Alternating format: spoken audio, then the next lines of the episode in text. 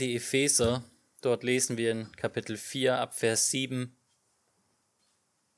Aber jeder von uns empfing die Gnade in dem Maß, wie Christus sie ihm geschenkt hat. Deshalb heißt es, er stieg hinauf zur Höhe und erbeutete Gefangene. Er gab den Menschen Geschenke.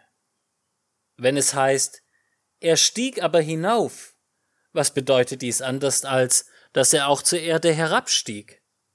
Deshalb, derselbe, der herabstieg, ist auch hinaufgestiegen über alle Himmel, um das all zu erfüllen. John Michael, wir freuen uns auf die Predigt. So, guten Morgen miteinander. Äh, der Robin hat es ja schon gesagt, so Christi Himmelfahrt, das fällt eher so ein bisschen hinten runter, oft äh, im Leben als Christen. Und ähm, ich dachte mir, ja, es ist wahrscheinlich ein bisschen so wie der Blinddarm, ja.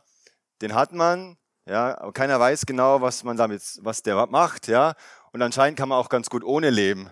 Ja, also so kommt mir das manchmal vor mit Christi Himmelfahrt. Aber ich möchte euch heute einfach mit reinnehmen äh, in, in, durch die ganze Bibel durch, um herauszufinden, warum Christi Himmelfahrt doch so wichtig ist. Und ich sage es schon mal voraus, ich sogar behaupten würde, man sollte eher, äh, eher zur Himmelfahrt Geschenke verteilen als zu Weihnachten.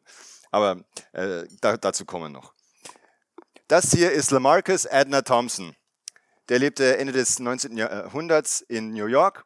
Der war ein erfolgreicher Geschäftsmann, aber der war sehr unzufrieden. Er war auch ein gläubiger Mensch und äh, hat gesehen, wie die Gesellschaft sehr in Sünde lebte. Sehr viel Alkohol, Leute sind ins Bordell gegangen und er hat sich überlegt, was kann ich machen, um irgendwie in meiner Gesellschaft ein Licht zu sein und Menschen irgendwie auf einen besseren Weg zu bringen. Was hat er gemacht? Er hat eine Achterbahn gebaut.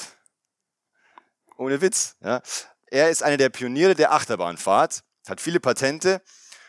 Ich weiß jetzt ehrlich, nicht, ehrlich gesagt nicht, wie viel das gebracht hat, ja, dass er diese Achterbahn gebaut hat. Er wollte die Leute wahrscheinlich irgendwie ablenken von all, die, von all der Sünde. Auf jeden Fall, unser heutiger Text, der spiegelt auch in, in gewisser Weise so eine Achterbahn da. Ja. Jesus, der aufsteigt, wo es aber heißt, er ist der, der gleiche, der aufgestiegen ist, ist hinabgekommen. Und ähm, ich glaube aber, dieses Thema der Christi Himmelfahrt hat auch einen entscheidenden Einfluss auf unsere Achterbahn in unserem Leben. Und deswegen möchte ich mit euch den Text durchgehen in Epheser 4. Und äh, im Prinzip habe ich zwei große Punkte, die mir wichtig werden. Und zwar die, die Christi Himmelfahrt äh, zeigt uns, dass Jesus ein großzügiger König ist, der über alles regiert und dass er ein treuer Helfer ist und uns täglich zur Seite steht. Und äh, da will ich mich mit euch auch ein paar Runden durch die, äh, durch die Bibel gehen, also haltet euch gut fest, äh, dass euch nicht schwindlig wird. Aber wir fangen jetzt erst einmal hier mit Epheser 4 an. Der Kontext von dem Brief in diesem Kapitel, es geht darum, dass Paulus der Gemeinde sagt, sie sollen in Einheit leben. Ja, sie sollen in einem Geist sein, sie sollen äh, zusammen einträchtig äh, Gottesdienst feiern. Und das ganze Ziel der Gemeinde ist, eins zu werden und mit den Gaben, die sie bekommen hat, zu dienen. Da lesen wir dann in, in, in Epheser 4 nach diesem Text eben, dass, äh, dass Gott ein, äh, Apostel eingesetzt hat, Propheten, äh, Lehrer und so weiter. Ja? Also das Ziel dieses Textes ist deutlich zu machen, liebe Gemeinde, lebt in Einheit und nutzt eure Gaben dazu, nämlich in Einheit zu leben. Und der Grundtext also, und die Begründung liegt eben in diesen Versen, nämlich in Christi Himmelfahrt.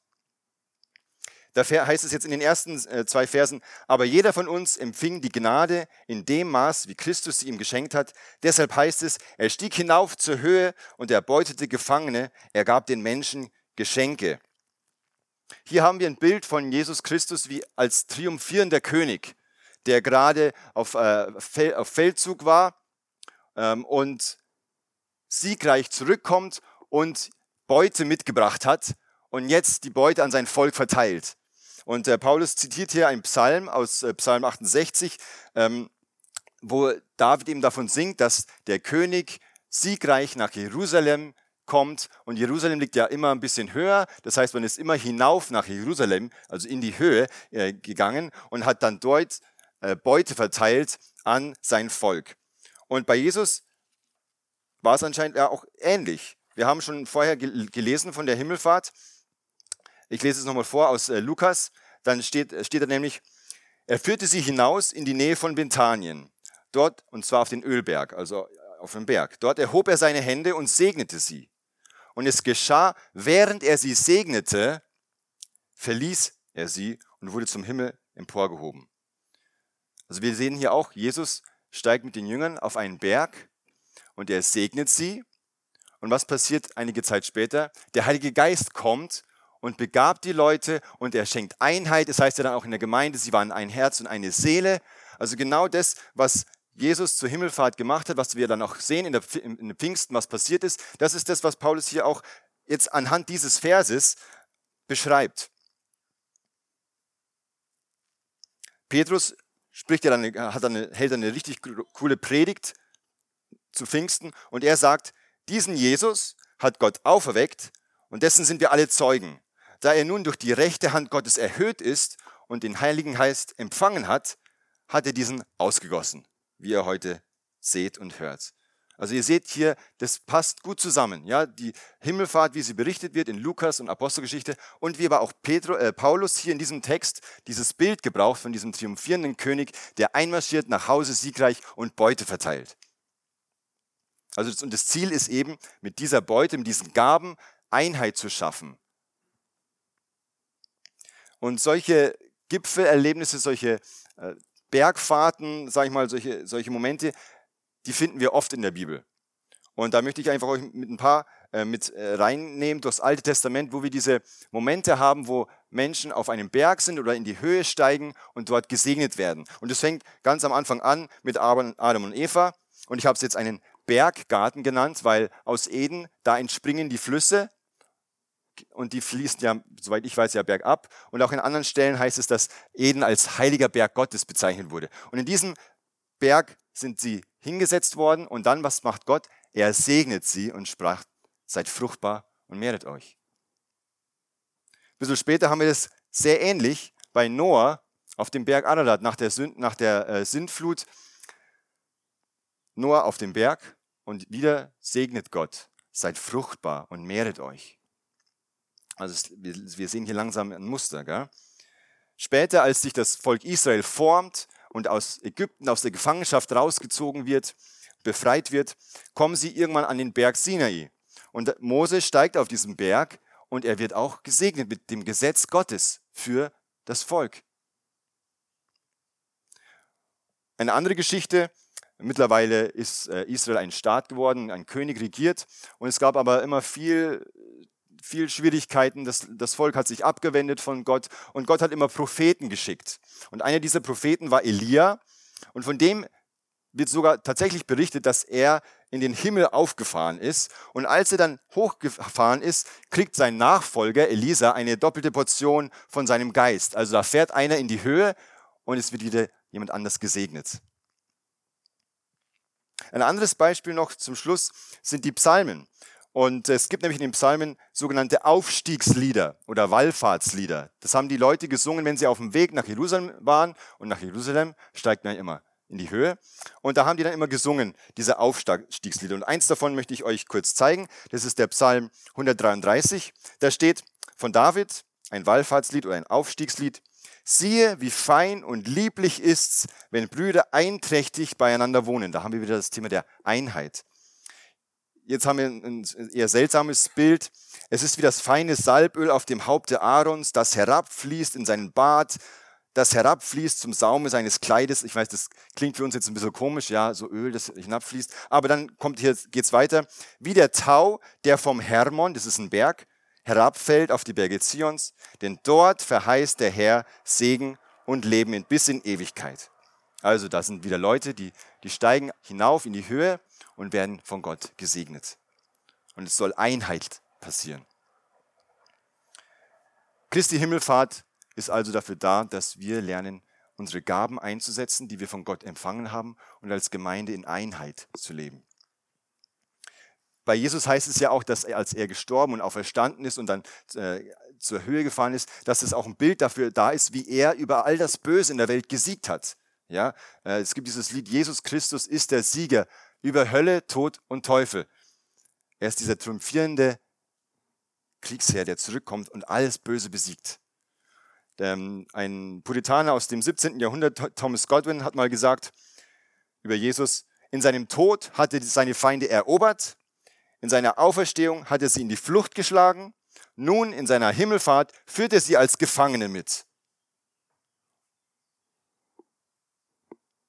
Also Gott ist ein großzügiger König, der über alles regiert und der uns beschenken möchte und der möchte, dass wir in Einheit leben. Aber jetzt lesen wir mal weiter, die nächsten Verse, Vers 9. Wenn es heißt, er stieg ab hinauf, was bedeutet dies anderes, als dass er auch zur Erde herabstieg? Also jetzt, jetzt äh, geht es wieder ein bisschen dimensional, dreidimensionaler hoch und runter. Ähm, Himmelfahrten, wir kennen das schon auch ein bisschen bei uns in der Gesellschaft. Es ist eher, vielleicht will man sagen, im Vergleich zu Christi Himmelfahrt ein bisschen lächerlich, aber zum Beispiel hatten wir ja letztens äh, Eintracht Frankfurt, die die äh, Europe League gewonnen haben und sie sind immer höher gestiegen, haben jeden Feind besiegt. Am Ende äh, triumphieren sie und sind in der Höhe angelangt. Sie sind die, die, die wirklich jetzt auch, und so habe ich es gelesen, 60, mit 60 Millionen Euro gesegnet werden. Ja? Aber die hinaufstiegen, was bedeutet das nicht auch, dass, einer, dass die auch herabsteigen mussten? Ihr seht hier in, der, in, der, ähm, in dem Bild hier diesen, der den, den Pokal hebt, das ist der, der ähm, Kapitän Sebastian Rode. Der musste auch erstmal ziemlich stark sinken, bevor er in die Höhe gehen konnte. Der wurde am Kopf getroffen, ist zu Boden gegangen, musste dann später ausgewechselt werden, aber am Ende durfte er mit den anderen siegen und den Pokal in, der, in die Höhe halten. Solche Höhepunkte, wie wir sie in der Bibel beschrieben haben, haben aber auch viele Tiefpunkte. Und so wollen wir das auch kurz mal durch eine Runde durch das Alte Testament drehen, was denn für Tiefpunkte wir da finden. Da haben wir dann eben zum Beispiel den sogenannten Sündenfall, wo Adam und Eva Gott untreu werden. Sie sagen, ich bin mein, ich bin mein eigener Gott, ich weiß selber, was Sache ist. Die Folgen sind Tod, Schmerzen, harte Arbeit, im Schweiße deines Angesichts wirst du dein Geld verdienen müssen. Das Interessante ist aber in der Bibel, gerade im ersten Buch Mose, wenn, wenn sich Leute von Gott entfernen, ist es nicht so sehr ein, ein Fall in die Tiefe, sondern ein, eine Reise in den Osten, eine, eine, eine Ostwärtsbewegung. Die Adam und Eva werden dann östlich vom Garten rausgeschmissen und äh, die Engel bewachen dann den Eingang, dass sie nicht mehr zurück können. Von Kain, ja, dem ersten Mörder wird gesagt, er ist vom Angesicht des Herrn weggegangen und wohnt im Land Not, jenseits von Eden gegen Osten. Wir lesen auch von den Völkern, die, sie immer, die immer weiter nach Osten gewandert sind. Und was haben sie dann gebaut? Einen Turm, den Turm Babel. Ja, sie sind nach Osten gegangen und in ihrem Stolz und ihrer Überheblichkeit dachten sie, wir bauen uns den Weg nach oben zu Gott. Später haben wir dann auch noch die Geschichte von Abraham und Lot, die richtig reich waren und dann wollten sie sich das, das Land aufteilen. Lot ist Richtung Osten gegangen. Und ihr wisst vielleicht auch, wo Lot dann am Ende gelandet ist, in Sodom und Gomorra. Später, als dann das Volk nach, in der Gefangenschaft herausgekommen ist und dann in der Wüste unterwegs war, Mose ist auf den Berg gegangen, wurde gesegnet und gleichzeitig ist aber das Volk fremdgegangen, hat andere Götter angebetet und in der ganzen Tour durch die Wüste sind sie immer am Motzen, ach, hier ist, äh, wären wir doch lieber äh, zurück in, Ägypten, ja, oder da steht wörtlich, wären wir doch lieber herab nach Ägypten gegangen, ja.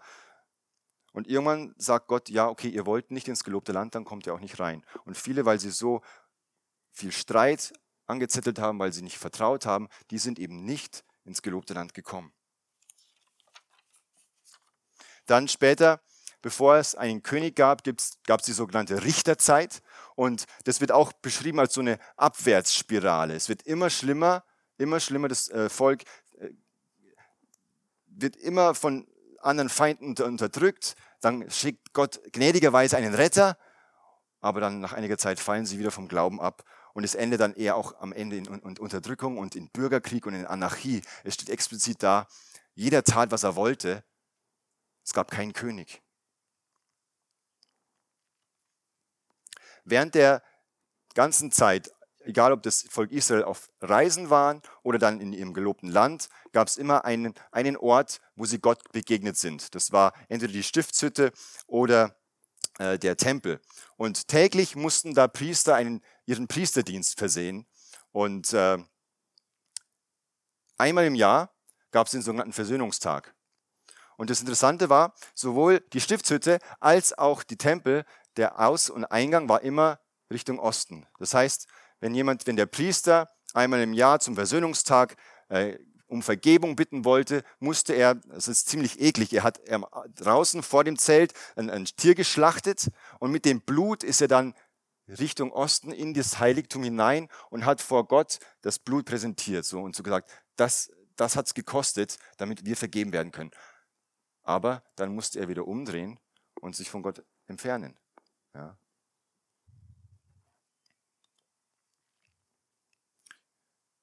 Nach vielen Jahrhunderten, die Könige haben geherrscht, sie haben, manche waren gut, manche waren nicht so gut. Irgendwann war das Fass voll und Gott hat das Volk in die Verbannung geschickt. In welche Richtung? Nach Osten, nach Babylon. Und das Interessante ist, äh, einer von den Propheten, der zu dieser Zeit geherrscht hat, äh, geherrscht, gewirkt hat, ähm, der Prophet äh, Hesekiel, der hat eine Vision bekommen. Und was hat er gesehen? Er hat gesehen, dass die Herrlichkeit Gottes östlich aus der Stadt sich entfernt. Die Herrlichkeit des Herrn erhob sich aus der Stadt und stellt sich auf den Berg, der im Osten vor der Stadt liegt. Also symbolisch dafür, dass Gott jetzt wirklich sein, seine Stadt, sein gelobtes Land verlässt. Warum erzähle ich das alles? Die Frage ist ja, warum ist denn Jesus herabgekommen? Warum wurde Gott Mensch? Er kam herab, um durch seine Erniedrigung am Kreuz für uns unsere Schuld zu bezahlen. Und äh, der Apostel Paulus drückt es ja auch sehr, sehr eindrücklich aus in Philippa 2. Jesus war Gott gleich, er hielt aber nicht daran fest, Gott gleich zu sein, sondern er entäußerte sich, wurde wie ein Sklave und den Menschen gleich. Sein Leben war das eines Menschen. Er erniedrigte sich und wurde gehorsam bis zum Tod, bis zum Tod am Kreuz. Jesus ist hinabgekommen, weil wir uns ständig verirren, weil wir ständig im Bild gesprochen nach Osten laufen, weil wir meinen, wir wissen es besser. Ja, und weil aus Gnade will er uns aus unserer verwirrten Achterbahn retten. Deswegen kommt er zu uns auf die Erde. Also in gewisser Weise hatte dieser äh, Lamarcus Adner Thompson doch irgendwie recht. Am Ende braucht es wirklich eine Achterbahn, um uns zu retten. Aber es war kein Vergnügen, sondern es war eine Achterbahn des Schreckens, des Todes, das Jesus durchgemacht hat für mich. Ich fand es übrigens auch interessant, als Jesus gekommen ist. Er ist ja als Kind gekommen, dafür, deswegen feiern wir ja Weihnachten. Alle Leute dachten, die, die, die Herrscher haben sich gegen sie verschwört, die religiösen Führer waren gegen die. Die einzigen, die für sie waren, ähm, oder eine der wenigen waren die, die Astrologen, die vom Osten gekommen sind, um jetzt diesem Kind Geschenke zu bringen. Verkehrte Welt. Jetzt steht aber hier in Vers 10 noch, derselbe, der herabstieg, ist auch hinaufgestiegen über alle Himmel, um das All zu erfüllen. Paulus äh, schreibt weiter, nachdem sich Jesus erniedrigt hat bis zum Tod, heißt es dann, er hat, dann hat Gott ihn über alles erhöht und ihm den Namen verliehen, der größer ist als alle Namen, damit alle im Himmel, auf der Erde und unter der Erde ihre Knie beugen vor dem Namen Jesu. Und jeder Mund bekennt, Jesus Christus ist der Herr zur Ehre Gottes des Vaters. Der, der herabstieg, ist auch der, der hinaufstieg. Jesus hat es selber auch angekündigt. Ich bin vom Vater ausgegangen, in die Welt gekommen, ich verlasse die Welt wieder und gehe zum Vater. Jetzt habe ich ja am Anfang gesagt, dass ich denke, ohne Christi Himmelfahrt fehlt uns was ganz Entscheidendes. Ich würde sogar so weit gehen zu sagen, ohne Christi Himmelfahrt haben wir gar keine Vergebung. Jetzt denkst du dir vielleicht, ja, wie? Ich dachte ja, Jesus ist ja am Kreuz gestorben für meine Schuld. Er hat stellvertretend die Strafe auf sich genommen. Dann ist er am, am dritten Tag auferstanden als Beweis dafür, dass äh, die Sünde bezahlt ist, dass der Tod nicht mehr regieren muss. Aber es ist eigentlich noch nicht fertig. Wir brauchen seine Himmelfahrt. Wir haben ja schon erwähnt, Jesus steigt auf und segnet und gibt Gaben. Die größte Gabe aber, die ich denke, die er uns gegeben hat, ist eben die Vergebung. Ihr erinnert euch vielleicht, dass ich gesagt habe, dass der Hohepriester, als er dann äh, für das Volk Sündenvergebung erwirken sollte durch das Opfer, der kam von Osten in das Heiligtum rein, hat dann das Blut gespritzt auf, auf die Bundeslade, quasi das Blut präsentiert und ist dann wieder gegangen. Doch mit Jesus hat es ein Ende. Der Hebräerbrief sagt nämlich, dass dieser, diese Stiftshütte oder dieser Tempel, das ist eigentlich nur ein Bild von dem Himmel. Und dass Jesus als quasi der letzte, ultimative Priester in diesen Himmel, in diesen Tempel hineingeht. Und was tut er? Er zeigt, er präsentiert sein Blut. Er zeigt seine Wundmale und sagt, ich habe es vollbracht. Er ist tatsächlich vergeben. Der Hebräerbrief äh, schreibt folgendes. Christus ist nicht in ein von Menschenhand gemachtes Heiligtum hineingegangen, in ein Abbild des Wirklichen, sondern in den Himmel selbst, um jetzt vor Gottes Angesicht zu erscheinen für uns. Auch nicht, um sich selbst viele Male zu opfern, wie der Hohepriester jedes Jahr mit fremdem Blut in das Heiligtum hineingeht. Sonst hätte er viele Male seit der Erschaffung der Welt leiden müssen. Jetzt aber ist er am Ende der Zeiten ein einziges Mal erschienen, um durch sein Opfer die Sünde zu tilgen. Unsere Vergebung ist erst dann perfekt, nachdem Jesus in den Himmel aufgefahren ist, in den Tempel gegangen ist, vor Gott sein Blut präsentiert hat und gesagt hat, es ist wirklich vollbracht. Mein Blut ist genug zur Vergebung der ganzen Welt. Und dann kombiniert auch der Hebräer das Bild von diesem Priester und dem König. Äh, in äh, Hebräer 10 steht, jeder Priester steht Tag für Tag da, versieht seinen Dienst und bringt viele Male die gleichen Opfer dar, die doch niemals Sünden wegnehmen können.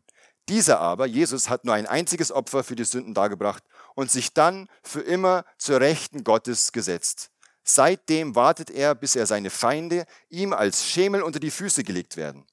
Denn durch ein einziges Opfer hat er die geheiligt, die für immer zur Vollendung geführt werden. Also Gott, hier wird beschrieben, dass sich Jesus zur Rechten Gottes setzt. Ja, der ist nicht wieder rausgelaufen, sondern er hat sich hingesetzt. Jetzt ist Schluss, jetzt äh, fertig. Also erst mit Himmelfahrt ist unsere Erlösung wirklich komplett. Zum einen, damit wir, uns durch die, damit wir durch die Sünde nicht mehr verdammt werden, damit wir in unserem Kampf gegen den Bösen, was noch in uns wohnt, dass wir die Kraft und die Fähigkeit bekommen, siegreich zu sein, denn wir sind auch mit dem Heiligen Geist beschenkt worden, um gegen die Sünde in unserem Leben anzukämpfen. Aber wir erwarten ja noch ein Kommen von Jesus. Dass dann er wirklich tatsächlich auch jede Gegenwart der Sünde aus der Welt schafft. Und das Interessante ist, bei dieser Vision von Hesekiel, am Ende des Buches, hat er dann wieder, sieht er dann doch, oh ja, die Herrlichkeit Gottes kommt wieder da. Da steht in, in Hesekiel 43, er führte mich wieder zum Tor im Osten, also der Gott führt ihn in einer Vision wieder zum Tor im Osten und siehe, die Herrlichkeit des Gottes Israels kam von Osten und die Herrlichkeit des Herrn kam hinein in das Tempelhaus durch das Tor, das nach Osten liegt. Also die Vision ist da, ja, Gott wird wiederkommen. Und auch ein anderer Prophet hat prophezeit, dass der Messias, der Retter, dass er von Osten kommen würde. Zacharia schreibt, und an jenem Tag, wenn er kommt, werden seine Füße auf dem Ölberg stehen, der vor Jerusalem liegt, nach Osten hin. Wir warten noch, dass Jesus kommt ja, und wirklich alles neu macht. Jesus ist beim ersten Mal, als er gekommen ist, in Niedrigkeit gekommen. Ja. Als er dann Richtung Kreuz, als es Richtung Kreuzigung ging, ist ja Jesus tatsächlich auf einem Esel von Osten, vom Ölberg, in die Stadt hineingegangen als König. Aber was haben die Menschen gemacht? Sie haben ihn bis zum Tod erniedrigt und ans Kreuz geschlagen. Jesus spricht aber von dieser, von dieser Kreuzigung sogar als eine Erhöhung. Wenn jetzt aber Jesus wiederkommt als triumphierender König, dann, das wird sehr bildhaft beschrieben im Buch der Offenbarung. Da steht nämlich, dass der Himmel eine, eine Art große himmlische Stadt ist, Jerusalem. Und anstatt dass wir nach Jerusalem wandern, kommt diese Stadt zu uns. Himmel und Erde werden vereint. Und dass dann Jerusalem nicht nur eine kleine Stadt ist, sondern das ganze Universum diese Stadt bedeutet. Interessant finde ich auch, und da vielleicht lehne ich mich da ein bisschen zu weit aus dem Fenster, kommt denn Jesus tatsächlich auch wieder im Bild gesprochen von Osten?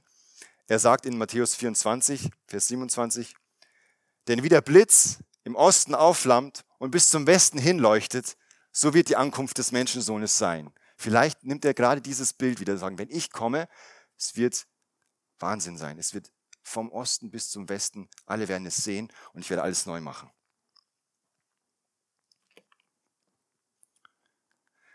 Das hier ist Richard Rodriguez. Richard Rodriguez hat den Weltrekord im Achterbahnfahren. Was meint ihr? Schätzt mal, wie lange ist der unterwegs gewesen? Ein paar Tage? Ein Monat, das ist nicht ganz so lang. Ähm, er ist 405 äh, Stunden und 40 Minuten ist er Achterbahn gefahren. Das sind, also, oder anders gesagt, vom 17. Juli bis zum 13. August 2007. Also er war sehr viel unterwegs. Die Achterbahn unseres Lebens, ja, vielleicht dauert sie noch viele, viele Jahre, vielleicht sind es nur noch 400 Stunden. Und unsere Achterbahn, die wird entweder, die wird garantiert im Tod enden. Und dann wird sich entscheiden, fahre ich zur Hölle, wortwörtlich, oder darf ich hinauf zum Vater fahren? Muss ich für meine Schuld selber zahlen? Oder gibt es jemanden, einen Hohepriester, einen König, der für mich gesiegt hat, der für mich sich selbst hingegeben hat? Christus ist in den Himmel gefahren, damit er uns begabt und wir als Gemeindefamilie, als Christen einheitlich zusammenleben können. Wie kannst du deine Gaben einsetzen für die Einheit der Gemeinde? Ich habe ja gesagt, äh, Christi Himmelfahrt zeigt uns, dass Jesus einerseits ein großzügiger König ist, der das Universum regiert, aber er ist auch ein treuer Helfer, der uns täglich zur Seite steht, der uns begabt, der uns alles gibt, damit wir ein Leben führen können, was Gott gefällt. Vielleicht hast du dich ja schon mal gefragt, aber wie, wie funktioniert das eigentlich, dass äh, Jesus vor 2000 Jahren hat er das gemacht, da am Kreuz. Wie kommt es eigentlich heute, 2000 Jahre später, zu mir? Gut, dass du gefragt hast. Ähm, es ist so, man spricht davon, dass Jesus jetzt im Himmel für uns Menschen eintritt vor Gott. Ja, er hat vor 2000 Jahren das getan. Aber jetzt, hier und heute, jede Sekunde steht er vor dem Vater und zeigt seine Wundmale und sagt, ich habe vergeben. Äh, äh, ich habe es vollbracht.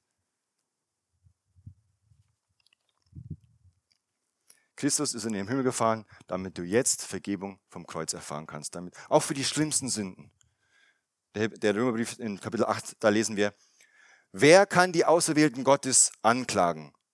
Keiner. Denn Gott ist es, der gerecht macht. Wer kann sie verurteilen? Keiner. Christus Jesus, der gestorben ist, mehr noch, der auferweckt worden ist und zur Rechten Gottes sitzt, er tritt für uns ein. Das macht er hier und heute. Und lasst uns auch ehrlich werden und überlegen, ja, wie kann es jetzt wirklich konkret für mein Leben aussehen? Wo brauche ich Vergebung? Vielleicht hast du jemanden verletzt. Vielleicht hast du jemanden betrogen. Vielleicht hast du gestohlen. Vielleicht hast du belogen. Vielleicht hast du abgetrieben. Christus ist in den Himmel gefahren, um dir zu vergeben, auch die schlimmsten Sünden. Der Hebräerbrief sagt, darum kann Jesus auch die, durch, die durch ihn vor Gott hintreten, für immer retten. Denn er lebt alle Zeit, um für sie einzutreten. Er lebt für dich jetzt, um für dich einzutreten, um für dich Vergebung zu präsentieren vor dem Vater. Vielleicht fällst du immer wieder in die gleichen Sündenmuster. Du kannst nicht aufhören zu lügen oder zu lästern oder Pornos zu schauen. Christus ist in den Himmel gefahren, damit du nicht nur Vergebung empfängst, sondern er gibt dir auch die Kraft, deine Muster zu durchbrechen und die Sünde zu bekämpfen und zu töten. Der Hebräerbrief schreibt weiter, da wir nun einen erhobenen Hohepriester haben, der die Himmel durchschritten hat, Jesus, den Sohn Gottes, lasst uns voll Zuversicht hinzutreten zum Thron der Gnade, damit wir Erbarmen und Gnade finden und so Hilfe erlangen zur rechten Zeit. Wir dürfen voll Zuversicht und voll Freude vor Gott treten, weil Jesus vor Gott getreten ist und weil er jetzt dort ist und für uns einsteht. Und wir dürfen Erbarmen und Gnade finden und Hilfe zur rechten Zeit. Dann genau, wenn du es brauchst. Jesus betet für dich. Er tritt vor dem Vater für dich ein. Er will dich segnen. Du kannst mit allem vor ihm kommen. Mit all deinem Mist kannst du dich vor ihm ausschütten. Weil Jesus das dann auch einfach sagt. Ich habe das getragen und ich stehe vor dem Vater und dir darf vergeben werden. Also Himmelfahrt zeigt uns, Jesus ist ein großzügiger König, der das Universum regiert. Jesus ist ein treuer Helfer, ein, dieser ultimative Priester, der uns täglich zur Seite steht. Was ist jetzt unsere Reaktion? Wir haben ja gesehen, Christi Himmelfahrt ist dazu da, dass wir in Einheit miteinander leben. Vielleicht gibt es was, wo du dich versöhnen musst. Denn unsere Versöhnung soll nicht nur mit Gott gesehen, geschehen, sondern auch miteinander. Such dir jemand, mit dem du wirklich beten kannst und Gott bekennen kannst, was dich belastet. Es steht in der Bibel, bekennt einander eure Sünden, damit ihr geheilt werdet. Jesus ist ein großzügiger König, der das Universum regiert. Er ist ein treuer Helfer, der uns täglich zur Seite steht. Amen. Lasst uns beten. Vater im Himmel, danke, dass du uns lieb hast und dass du deinen Sohn gesandt hast in diese Welt, dass du dich so erniedrigt hast, Jesus, bis zum Tod am Kreuz. Danke, dass du uns mit dir hinausführst, aus dem Tod ins ewige Leben und dass wir jetzt schon eigentlich mit dir im Himmel regieren. Und Herr, ich bitte dich, Jesus, komm bald. Ich bitte dich aber auch, dass du uns bewusst machst, wo Sünde in unserem Leben uns noch trennt, wo wir verwirrt von dir weglaufen. Dreh uns wirklich zu dir wieder um. Lass uns umkehren und uns wirklich wieder äh, erfahren, wie gut du bist, dass wir voller Gnade und voller Barmen von dir empfangen werden dürfen. Danke, dass du uns zu jeder Zeit begabst. Und ich bitte dich einfach, dass du jedem von uns hier zeigst, wo wir, wo wir uns, äh, wo wir versagt haben, aber wo wir uns auf dein Opfer berufen dürfen. Danke, Jesus, dass du so ein, ein toller, großzügiger König bist und dass du uns so sehr lieb hast und uns jeden Tag zur Seite stehst. Amen.